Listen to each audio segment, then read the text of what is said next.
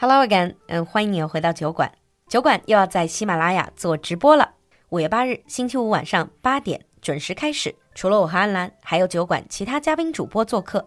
喜欢酒馆的你，千万别忘了预约直播。我们五月八日晚八点不见不散。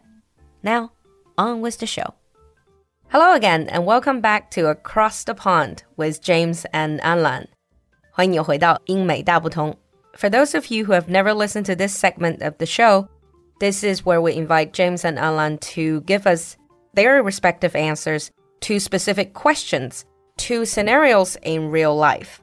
First of all, welcome back, Alan. Welcome back, James. Hello. Hi, everyone. So today's category is traveling abroad. I know both you guys have traveled to quite a few countries. So let's see how you will behave and also British and American would behave differently when they're traveling abroad. So, are you ready for the questions? Yep, let's go for it. I'm ready. First question. So, this is the first day of your travels. You got to the hotel, you set foot in your hotel room for the first time. What is the thing that you really care about? So, being British, being American, first, would you check anything in the room to see if it's right? Starting with Alan.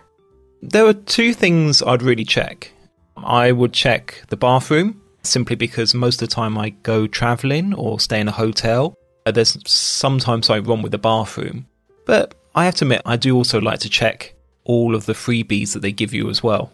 Freebies, like uh, like the tea and the coffee, and in the UK you can also get little biscuits as well. Uh, but is it true that British people prefer bath to shower? Traditionally, yes. Most people now have showers, but personally speaking, I always prefer having a bath. Mm. What about James? Well, honestly, it's quite similar. Um, most Americans would check the bathroom first. I mean, to be fair, it is right next to the door. you just look in. But yeah, they want to check what it's like, the condition. But then also, they want to go inspect the free soap and stuff, see what brand it is, see if it's any good. And then uh, see whatever else they can take home with them as souvenirs. And if there is anything wrong, so to speak, with the bathroom, as in it's, for example, if it's not cleaned to the proper standard, would you immediately complain or change rooms or get them to clean again? Yeah, you mm. definitely immediately call the front desk and have them switch you to a new room. Mm, okay. I personally would check the mini bar first. Response, guys, come on. Sadly, not all places have mini bars in America. They got mini fridges that are empty and coffee makers. Ah, so coffee makers instead of uh, kettles. Yeah, by far. Okay. Next question. We're still in the hotel. And this time we're going to the pool. And you want to go there to sunbathe. And heading down to the pool early one morning, you arrive to find all the pool chairs covered in towels. And there's literally no empty chair for you to sit on. Being British, being American, what would you do? Let's start with James this time. Well, I have a two part answer. If the pool is empty, you're going to find the staff and complain for not doing their jobs and cleaning it up. Uh huh. But if there are the people around the pool swimming and stuff, most Americans will just leave it be. So even if they're not using the chair, they're using a towel to occupy that chair, that is completely okay.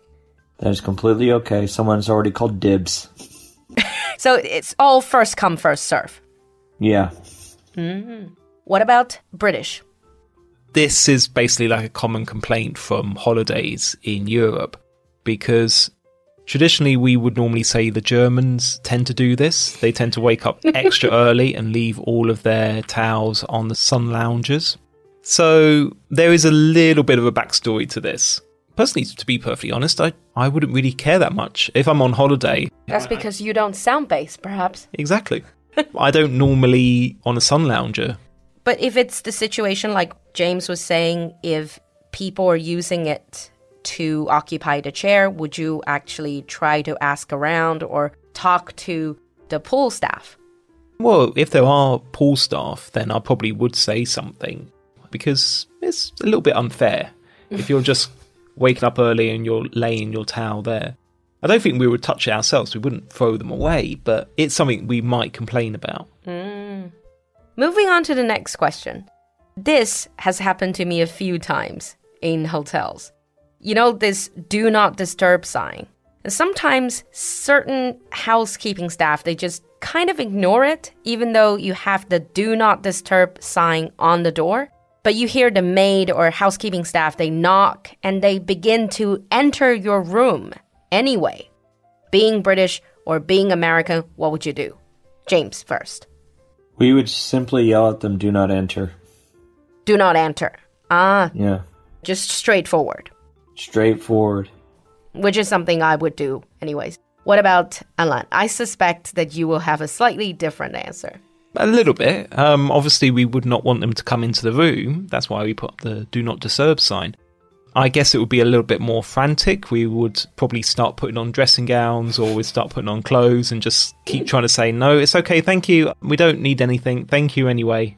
But you wouldn't like get angry or aggressive. No, no, I don't think we'd get angry. And I don't think, from what James was saying as well, I don't think that was really about being angry. It's just being more direct. No, it's just reminding them. It's just firm, Being firm, assertive. not anger. Mm. I would shout at them for them to Go leave- away. Go away. Leave me alone.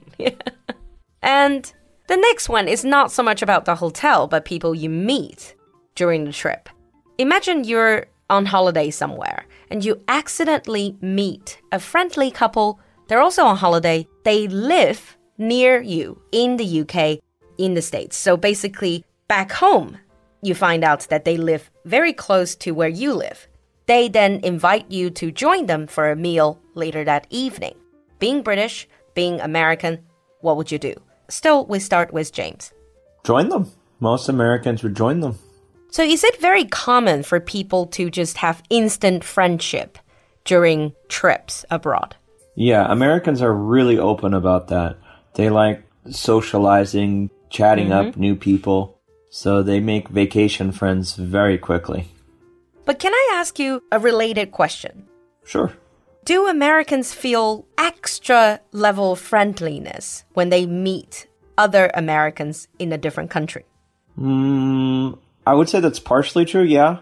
Because it's like, oh, another American. Hey, how are you? Da, da, da, da, da, da. Then they want to know where they're from and all that kind of stuff. Yeah.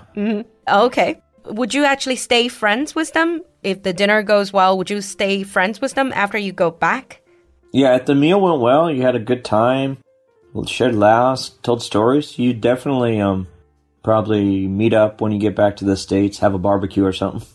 Ah, sounds nice. What about Alan? What about British people?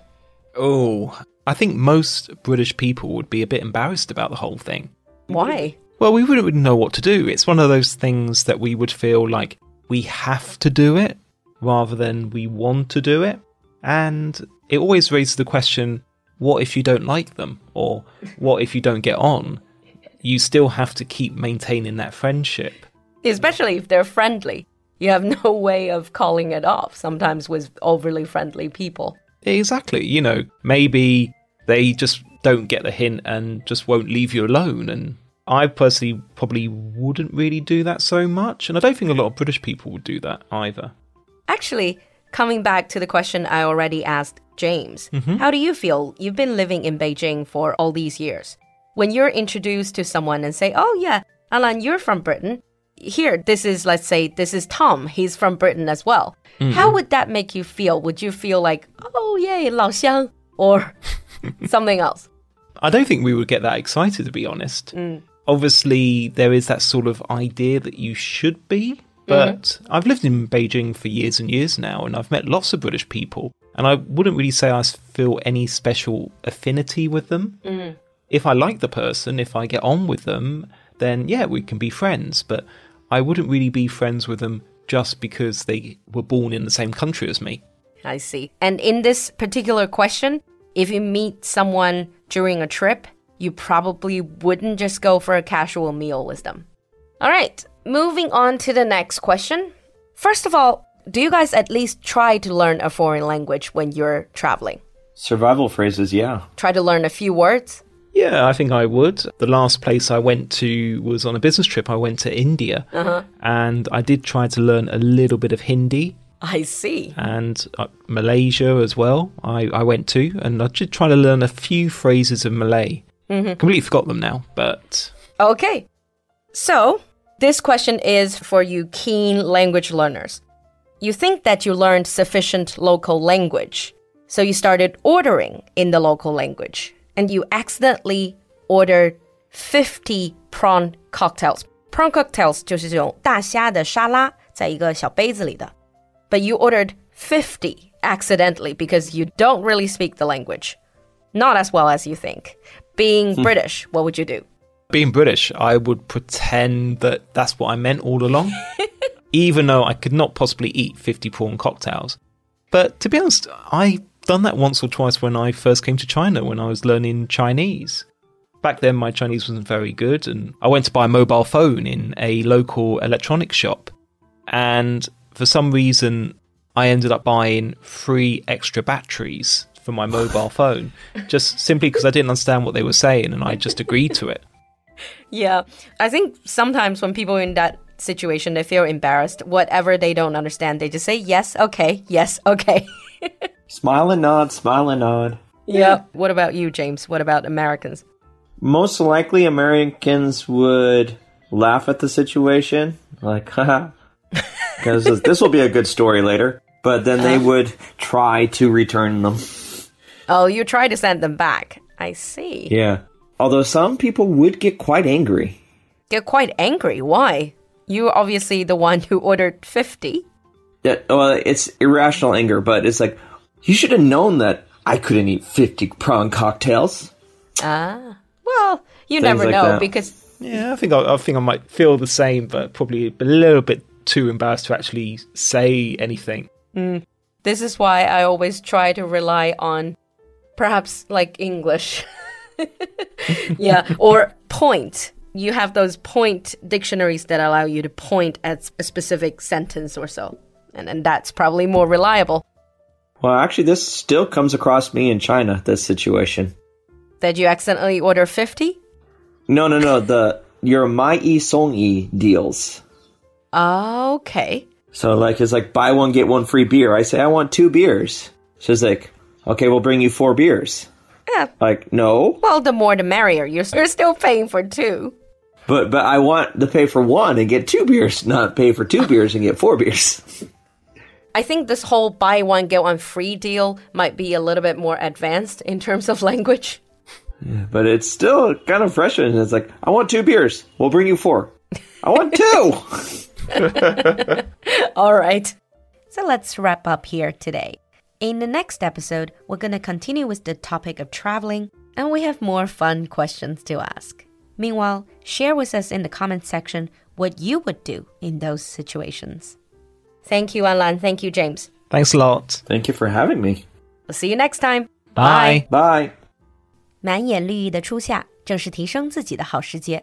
我和安兰的酒馆第八期进阶口语课程开放报名了，五月开课，让你真正敢于开口，有话可说。如果你更喜欢轻课，酒馆的话题拓展包五月版也马上开课了，每周一杯奶茶的超值价格，紧扣最实用节目话题，让安兰、TJ 和 Sarah 三位英国主播陪你聊。赶快添加小助手获取免费试听课吧！小助手的微信号是 l u l u x j g two，l u l u 就是露露，x j g 是小酒馆的汉语拼音首字母，最后一个数字二。添加小助手后，可以直接对话咨询八期进阶课程，也可以回复“拓展包”三个字进入轻课群，我们在群里等你哦。